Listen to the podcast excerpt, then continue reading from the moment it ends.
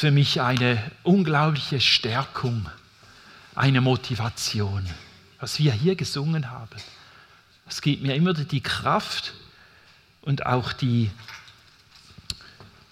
ich möchte so sagen, die Autorität, auf der Bühne zu stehen. Wegen dieser Wahrheit. Mutig komme ich vor den Thron. Weshalb? Weil Christus bezahlt hat, weil ich in seinem Arm sein darf, in seinem starken Arm und er mich sendet, dich auch sendet.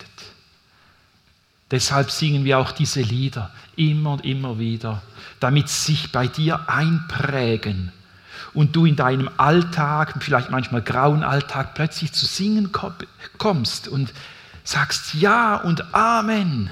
Es ist Wirklichkeit. Nicht nur am Sonntagmorgen. Gell? Ja, wir haben das Thema Nehemia, der Clip hier kurz, damit du weißt, worum es geht. Das Projekt vereint angehen, wie schon angekündigt, damit ein solcher Steinhaufen wieder zur Mauer wird. Nehemia war ein Mann, der hat die Trümmern gesehen, die Trümmern bei der Stadt Jerusalem. Und das hat ihn aufgewühlt. Er sah die Not, er sah die Löcher, die Risse, die Mankos, die Einbruchstellen, das Zerbrochene, das so ein jämmerlicher Eindruck machte für Gottes Reich. Und das ließ ihn nicht in Ruhe. Und er, Gott öffnete ihm die Türe dass er nach Jerusalem ziehen konnte. Er schaute sich die Sache genau an vor Ort. Er machte sich ein Bild. Er wollte die Realität sehen. Und dann konnte er das Volk begeistern, das Volk mitnehmen für diesen Auftrag. Und wir lassen diese Steine noch bis nach Ostern, solange die unsere Predigtserie geht. Und ich frage dich immer dann einmal, oder nimm diese Frage mit, was siehst du hier? Siehst du den Steinbruch oder siehst du hier schon die fertige Mauer? Siehst du einfach Steise oder, oder siehst du das Potenzial, was man daraus machen kann? Ein Bild für das Reich Gottes, das, noch, das nie und nimmer fertig ist, das Bruchstellen hat, auch heute. Und Gott hat eine Vision. Es gilt auch, dass wir als Kirche hier in Geis oder im Appenzellerland, wir kommen ja auf verschiedenen Orten, wir treffen uns einfach hier, aber Gemeinde ist ja zu Hause, dort wo wir leben, die restlichen Stunden in der Woche, neben dem Sonntag hier, dass wir Reich Gottes bauen. Mit welcher Perspektive, mit welcher Bereitschaft, mit welcher Gesinnung, auch neu heranzugehen, neu hinzusehen und neu zusammenzustehen. Genau, jetzt, äh, jetzt ist es so, dass wenn du diesen äh, Predigtzettel vor dir hast, entspricht er nicht meiner Predigt. Ich habe gestern Nachmittag nochmal neu geschrieben oder einfach dachte, Joachim, nein, muss nochmal dran. Äh, nein, es schien mir, wie, wie Gott mir gezeigt hat, Joachim, ich möchte, dass dieser, diesen, mein Gedanke hier, du den noch etwas mehr ausführst. Das andere ist schon gut und recht. Ja. Manchmal geht es so. Äh, genau, da bin ich dankbar dafür. Also, wir lesen noch im Kapitel 2, Vers 18b, wie die Leute in Jerusalem sagen, nachdem Nehemia ihnen die Situation geschildert hat. Bei ihm ist die Vision gereift, er hat sich Zeit genommen, hat gebetet, hat die Geschichte angesehen und dann kam der Zeitpunkt, als er es öffentlich machte bei den Leuten in Jerusalem, die ja dort wohnten, ohne Schutzmauern und so weiter. Sie erklärten, ja, wir wollen daran gehen und bauen. Und dann heißt es so schön, ich finde schön die Menge-Übersetzung, die hat immer mal so eine treffende, schöne Formulierung auch drin. Und sie ermutigten sich gegenseitig dazu, das gute Werk in Angriff zu nehmen. Da war nicht nur Nehemia, der sagte, so, jetzt sind wir parat, sondern sie haben sich untereinander ermutigt. Gell, sie ist auch so, hey komm, komm an, komm zusammen, gehen wir vorwärts. Ja. So war die Stimmung im Volk. Wir lesen es dann später, auch am Schluss von Kapitel 3, in dem wir heute reinschauen, sehen wir es noch einmal. Und sie bauten das gute Werk. 400 Jahre später zog Jesus durch diese Mauern. 400 Jahre später wurde die Gemeinde Jesu darin gegründet mit dem Pfingstfest. Die Stadt hatte eine ganz, hatte, hat und auch heute noch prophetisch gesehen, Gott ist noch nicht, hat noch nicht abgeschlossen mit seinem Volk. Wir sehen eine ganz hohe Bedeutung. Jerusalem ist eigentlich bestimmt dazu, der Ort des Glücks in Gott zu sein, der Ort des Friedens. Kein Wunder, dass, er, dass der Ort und der Nahe Osten so umkämpft wird. Da spielen im Hintergrund so manche Geschichten ab oder Spannungen und Kämpfe. Ja, durch Jerusalem, durch diesen Ort soll für die ganze Erde Segen ausgebreitet werden, was man sich heute gar nicht vorstellen kann. Und alle erst einmal vor Christus nieder, sich niederwerfen müssen, er dem wahren Friedensfürst wo keine politische Lösung es, es ausrichten kann, sondern nur Jesus Christus. Wir gehen dieser Zeit entgegen,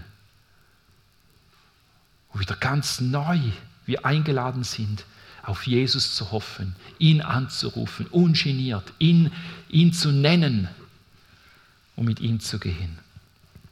Wenn wir jetzt das Kapitel 3 nur auszugsweise etwas lesen, es ist ein langweiliges Kapitel, so mal ganz grob gesagt, wenn man mal da reinliest, denkt, ach, das ist ja eine Aufzählung, schwerfällig mit diesen Namen und äh, ihr werdet merken, ich bin sprachlich, äh, habe ich so meine Handicaps, wenn es so um unbekannte Laute oder Buchstabenzusammensetzungen geht mit diesen Namen.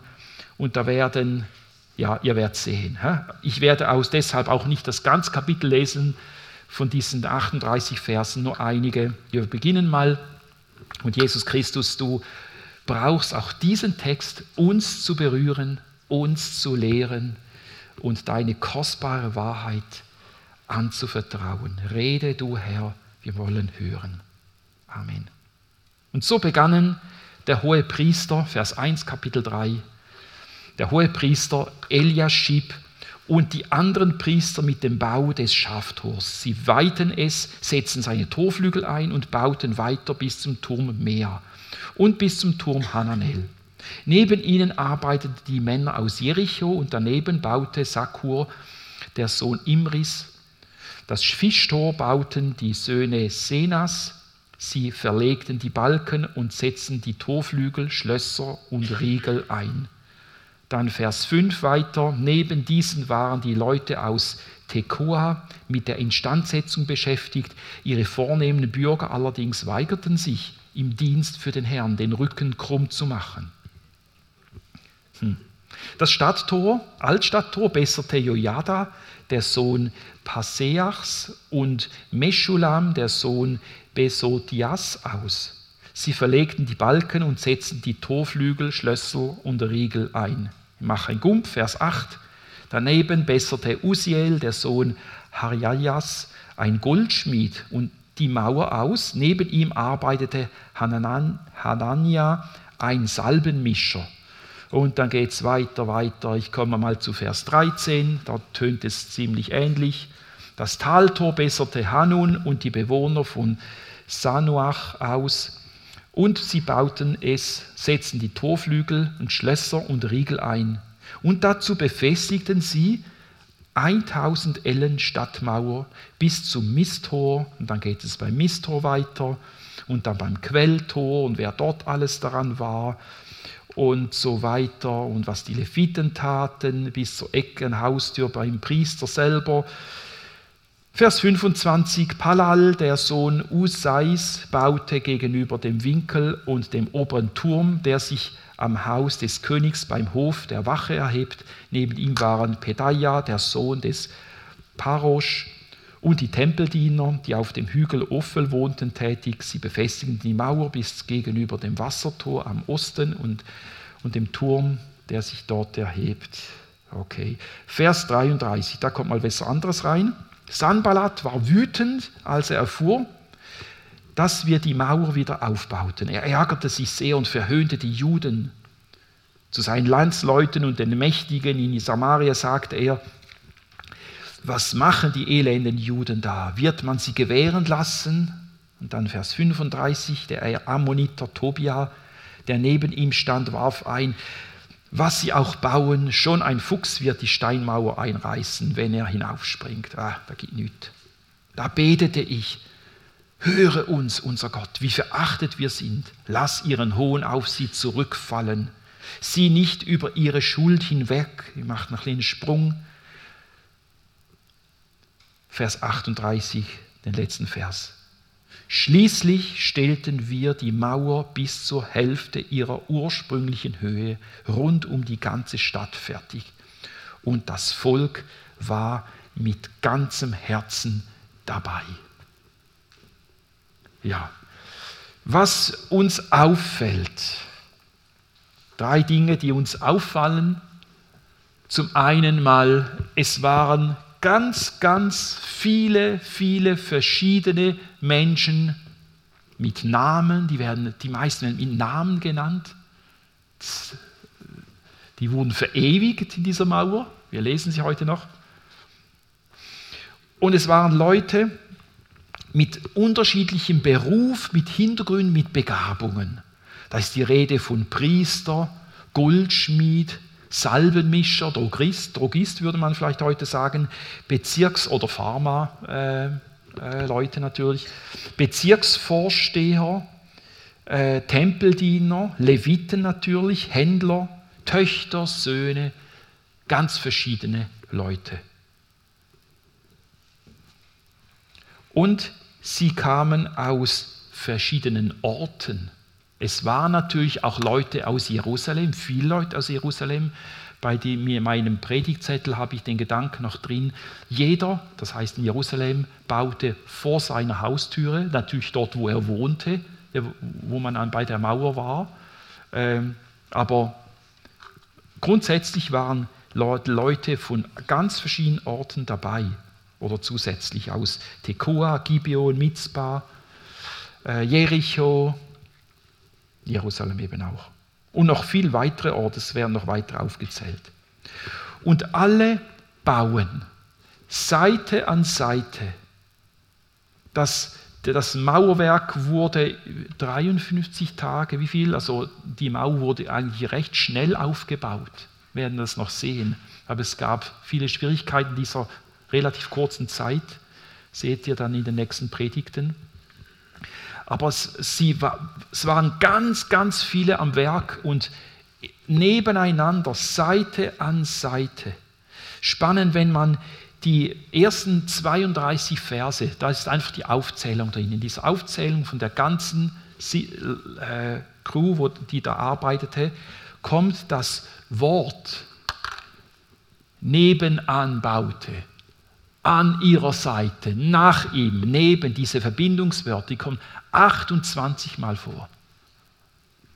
So, das ist das, was auffällt in dieser ganzen Aufzählung. Sie waren vereint bei der Sache, Seite an Seite, unterschiedlich von, vom Hintergrund, von der Begabung her, von woher sie kamen. Ganz viele, viele Menschen. Nicht jeder tat das Gleiche und nicht jede tat da gleich viel. Da war zum Beispiel eine Gruppe, wir haben es gelesen, die haben 1000 Ellen Stadtmauern gebaut. Das war relativ viel. Weitere waren dann beim Quelltor beschäftigt oder bei den Wasserleitungen, königlichen Gärten, die angrenzend waren. Wieder weitere waren beim Mistor dran. Das Mistor war kein attraktiver Ort. Ja. Misthuffe, das, der, der Mistor, das war der Ort äh, der Mülldeponie der Stadt. Und äh, da arbeitet man dann vielleicht nicht so lange, aber auch dort musste die Mauer instand gesetzt werden. An verschiedenen Orten, auf verschiedene Weise, in ungleicher Menge waren alle vereint dabei. Nicht dasselbe, aber alle Seite an Seite. So, das ist das, was uns wiedergegeben wird in, dieser, in diesem Kapitel 3, der größte Teil. Wenn wir nun einen Bezug machen wollen zum Neuen Testament, äh, eine Perspektive geben wollen, uns geben, geschenkt bekommen wollen für uns heute, dann gibt es wie eine zweite Textlesung, die man jetzt lesen müsste. Und das wäre 1. Korinther 12. Ich bin überzeugt, dass diese Geschichte im Alten Testament von Nehemia unter anderem nebst der Geschichtsschreibung auch eine prophetische Dimension uns geben soll, heute in Jesus Christus durch den Heiligen Geist, was, was das für uns heute bedeutet. Wir bauen nicht mehr Steine, wo, ob schon auch Material mit Material arbeiten, eine höchst geistliche Dimension, Bedeutung haben kann und soll, auch im Gemeindebau. Aber wir, wir bauen so, ja eigentlich nicht mit Steinen, sondern mit, mit Menschen, die wir zusammenfügen wollen, die, die, die gefördert werden sollen, wollen den Glauben verbreiten. Und dazu hat Gott in unserer Zeit die Gemeinde geschenkt. Und ich lese da einfach mal aus 1. Korinther 12, und da kommen gewisse Parallelen, werden sichtbar, auch das Nebeneinander, aneinandergefügt, die unterschiedliche Art und Weise, die unterschiedlichen Funktionen und alle mit dem gleichen Ziel. Da schreibt Paulus, der menschliche Körper hat viele Glieder und Organe. Doch nur gemeinsam machen die vielen Teile den einen Körper aus. So ist auch bei Christus und bei seinem Leib ist es so. Einige von uns sind Juden, andere nicht Juden, einige sind Sklaven, andere frei, aber wir haben alle denselben Geist empfangen und gehören durch die Taufe zum Leib Christi. Auch der Körper besteht aus vielen verschiedenen Teilen, nicht nur aus einem. Stellt euch vor, euer ganzer Körper wäre nur Aug, Auge, wie könnte, könntet ihr da hören? Oder wenn euer ganzer Körper nur Ohr wäre, wie könntet ihr da etwas riechen? Gott hat unseren Körper mit vielen Gliedern und Organen geschaffen und, und jedem Körperteil seinen Platz gegeben. Wie, soll, wie er es wollte. Wie wäre das für ein, was wäre das für ein seltsamer Körper, wenn er nur aus einem einzigen Körperteil bestehen würde? Ja, es sind viele Teile, aber nur ein Körper. Das Auge kann nicht zur Hand sagen, ich brauche dich nicht. Und der Kopf kann nicht zum Fuß sagen, ich brauche dich nicht. In Wirklichkeit sind ja oft gerade die scheinbar schwächeren und unwichtigen Körperteile besonders notwendig, damit sich die Kette bildet, das Nebenan, eingefügt sein, ergänzend, unterstützend, damit die Mauer geschlossen wird es braucht jedes. Das heißt, Gottes Plan und Projekt mit uns als Gemeinde, da ist jede und jeder Einzelne wichtig mit seiner Art. Und ehrlich, ich muss mir das selber auch immer drauf sagen. Und ist mir wichtig geworden, jedes ist wichtig mit seiner Art. Als Pastor hast du manchmal auch irgendwie Vorstellungen, nicht nur ihr. Und wer da ganz gut dazu passt und wer vielleicht weniger oder so. Gell? Jedes ist wichtig. Jedes Einzelne ist begabt.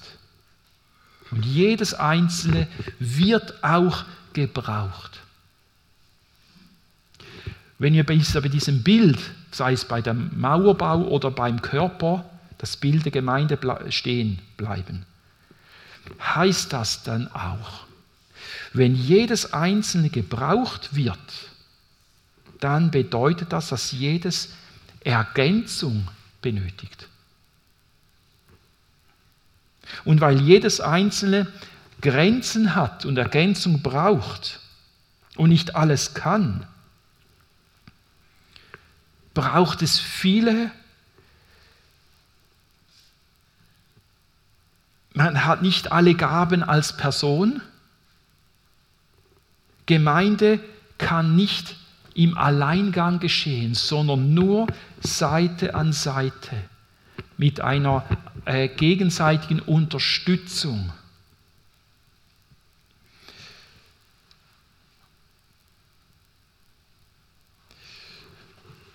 Ich möchte es so sagen, es ist ein gefährlicher Gedanke zu denken, ach, wenn alle in der Gemeinde so wären wie ich, dann gänge es einfacher. Das ist ein gefährlicher Gedanke. Besonders, äh, wenn man Konflikte erlebt. Ach, wenn die nur so denken würde, wenn, wenn die andere Person nur das Gleiche sehen würde, den gleichen Ansatz hätte, gleich ticken würde wie ich, dann wäre das Problem ausgeräumt. Hör gut, Gott bewahre uns vor einer Gemeinde, in der alle so sind wie du. Gott bewahre uns vor einer Gemeinde, die alle so sind wie ich. Püti Gott.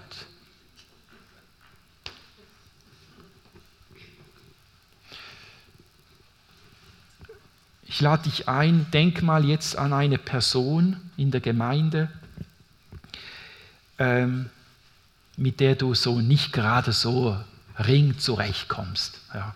Vielleicht auch wirklich einem Konflikt stehst, denkst, ach, oder ja, ich denke, wir haben alle solche Leute. Wenn du niemanden in der Gemeinde hast, gratuliere ich dir, aber du wirst es noch erleben. Und, äh, aber du hast es zu Hause oder wo auch immer. Gell? Also halte die Person vor dir. Und jetzt wollen wir sagen, wir brauchen einander. Wir brauchen einander. Die Mutigen und die Vorsichtigen, die, die mit den verrückten Ideen und die Bodenständigen, die alles bis ins letzte, im letzten Detail durchgehen und noch einmal durchbuchstabieren und analysieren und die anderen, die einfach drauf loslegen und jetzt machen wir mal, vielleicht ist es 100%, nicht ganz hundertprozentig dann befriedigend stellen. Es braucht beide. Wir brauchen die strukturierten und wir brauchen die beziehungsorientierten, die zuerst einfach den Mensch sehen und die Arbeit dann fast vergessen und die anderen, die die so strukturiert und zielorientiert sind. Wir brauchen alle. Wir brauchen auch die, die das wichtig finden, was ich nicht wichtig finde. Wir brauchen sie. Diese Person, mit der du es zu tun hast. Oder ja, mit der du, bei der du anstehst. Darf ich es mal so sagen, sie soll dich immer daran erinnern, dass im Zentrum der Gemeinde nicht das steht, was du gerne wünschest, sondern Jesus. Sag es noch einmal. Diese Person, bei der du anstehst, soll dich immer daran erinnern, dass im Zentrum des, der Gemeinde nicht das ist, was du dir vorstellst, sondern Jesus.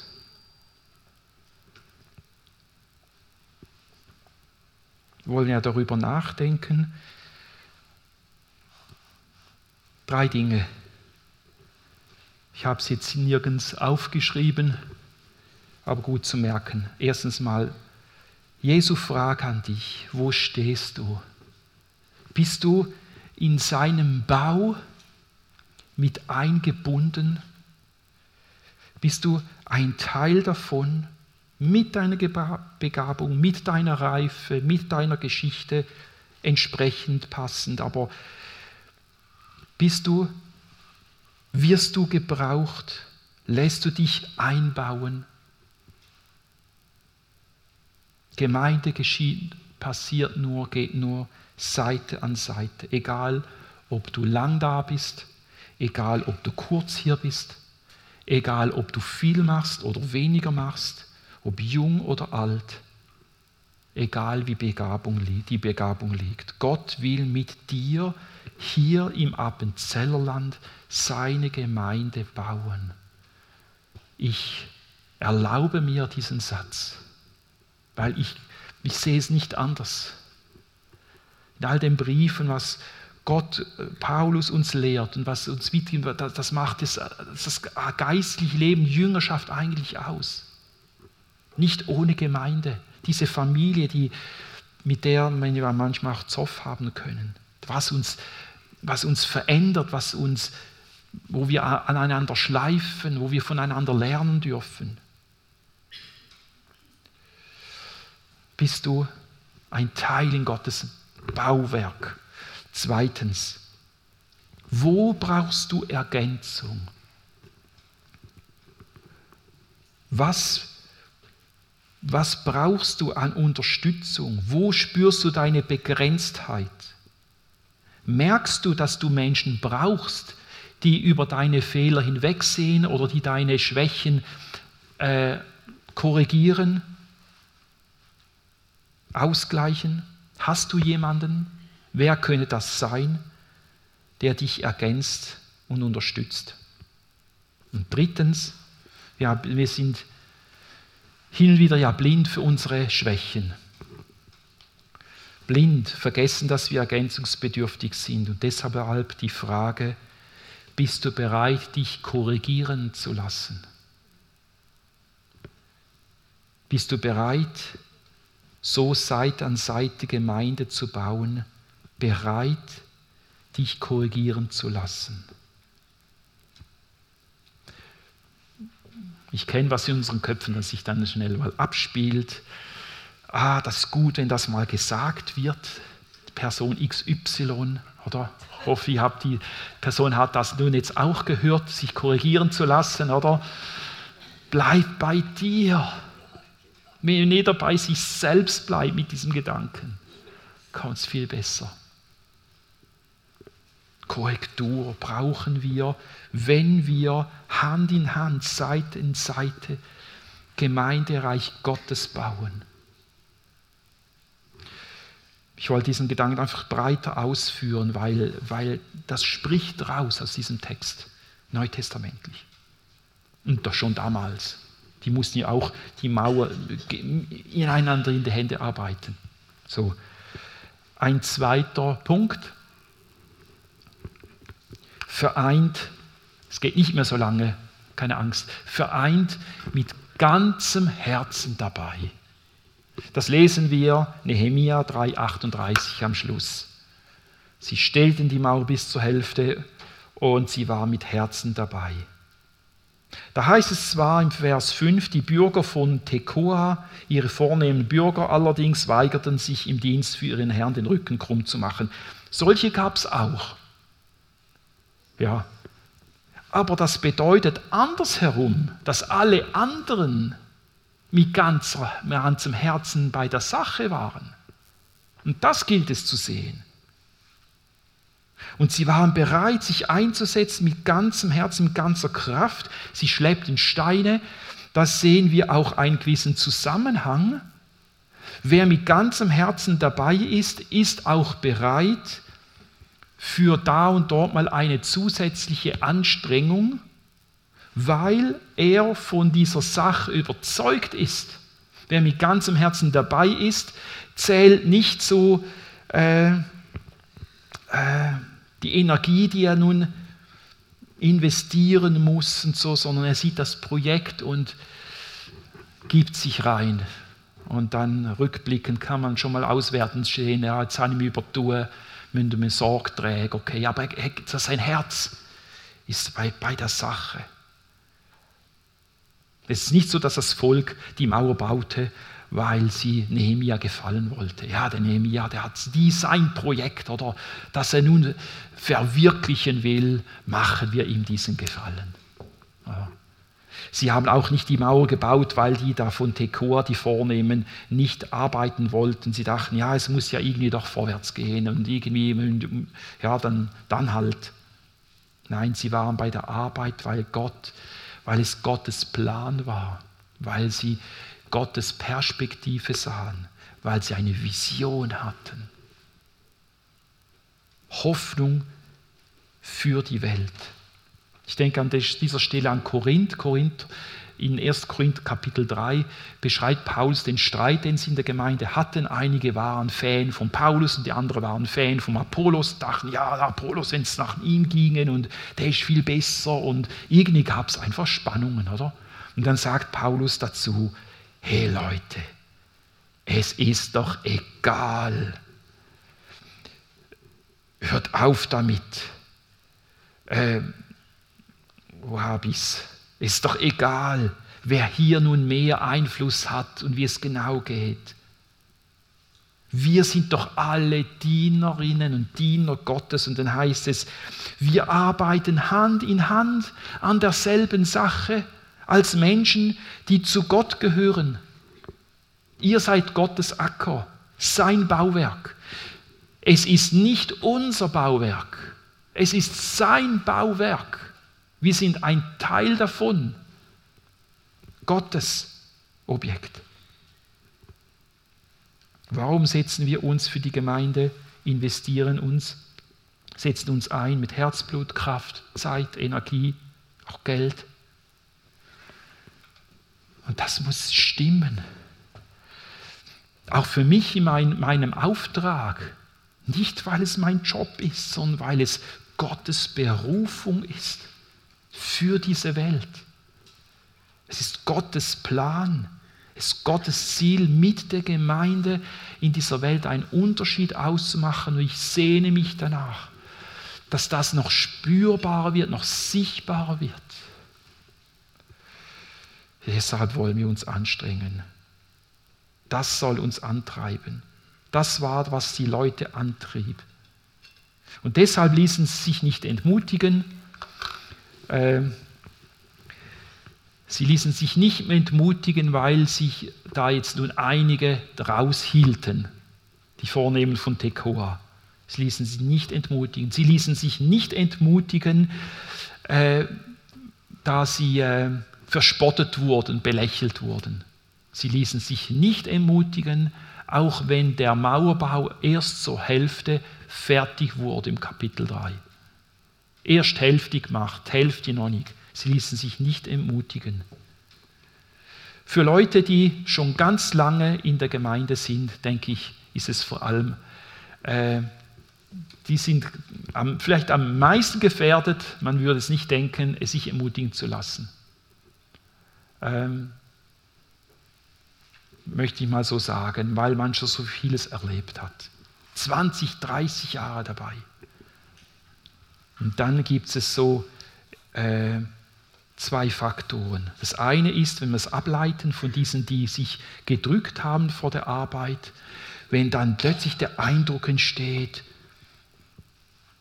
ja, es gibt immer mehr, diesen Haufenweise sind da Leute da, die nichts machen. Und nur noch wir, kleines, kleines, treues Häufchen da, müssen die ganze Arbeit stemmen. Das kann entmutigen, nur frage ich, ist das wirklich so? Oder ist das ein Hirngespinst, das wir verfolgen, das wir so sehen? Nur noch wir wenige. Weißt du, was mir gut tut, wenn ich alle drei Monate, das kommt bald wieder, dann im März, wenn ich den Dienstplan machen muss. Also muss ja die Einteilung. Und da sehe ich die vielen, vielen Namen und die vielen Dienstbereiche nur allein am Sonntag, aber was während der Woche noch gemacht wird von, von der Reinigung und Proben und Vorbereitungen und, und, und, oder auch einzelne Gespräche und Gebete und Begegnungen und so weiter, wenn ich das alles sehe, wo so viel Hingabe und Herz dabei ist. Also schau auf deine Perspektive, worauf du siehst.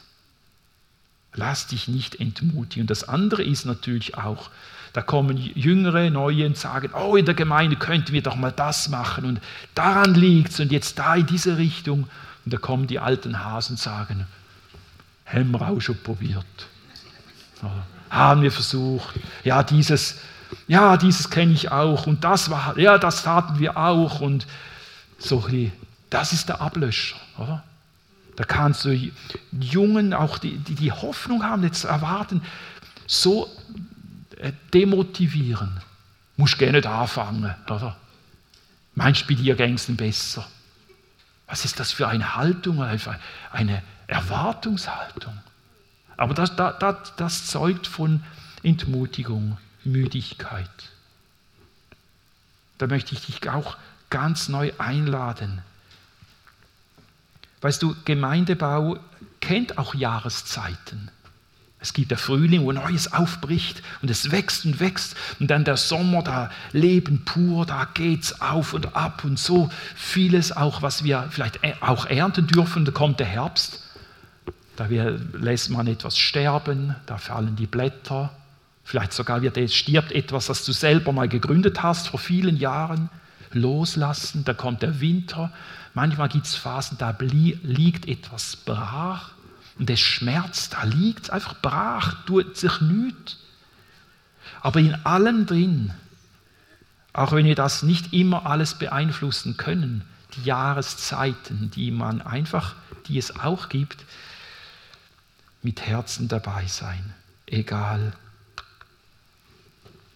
ob da jemand nicht mitmacht oder pausiert auch aus guten Gründen. Schau nicht auf das, sondern reich deine Hand und äh, lass dich ganz neu beschenken von dieser Sichtweise, wer wir sind, wer du sein darfst, ein Teil vom Reich Gottes. Ich lade dich ein, von ganzem Herzen bei der Arbeit zu sein mit einem dienenden Herzen. Wir wollen eine Glaubensgemeinschaft sein, weil wir einander Mut machen und glauben und neu glauben und Neustart. Die Gemeinde ist nie fertig. Die halbe Mauer, die Hälfte ist noch nicht gemacht. Jawohl, wir wollen daran sein. Und wir wollen eine Glaubensgemeinschaft sein, eine Gehorsamsgemeinschaft in der Ehrfurcht vor Jesus gegenüber seinem Leib, seiner, seinem Projekt und auch gegenüber äh, einander und eine Dienstgemeinschaft sein. Hand in Hand, Seite an Seite. Jesus möge Gnade dazu geben. Ich möchte noch beten. Danke, Jesus, für einfach deine, deine Perspektiven und dieses Projekt, wo du auf deren Erde geschenkt hast. Danke, liegt nicht alles an mir. Oh nein. Danke, darf ich um Geschwister haben, die so anders sind, die mich ergänzen. Gib mir eine neue Sicht. Und ich bitte dich auch für die, die vielleicht mit der Predigt nicht so viel anfangen können, weil sie ja nicht sich als ein Teil der Gemeinde befinden, fühlen. Ich möchte die besonders segnen und gerade dir zusprechen. Lass an, was Jesus als nächsten Schritt für dich vorhat. Danke, wir dürfen wir ein Projekt schaffen, das Ewigkeitswert hat. Lehr uns und auch anzuschauen, wo wir die Steine neu sortieren müssen und nach deinem Plan bauen.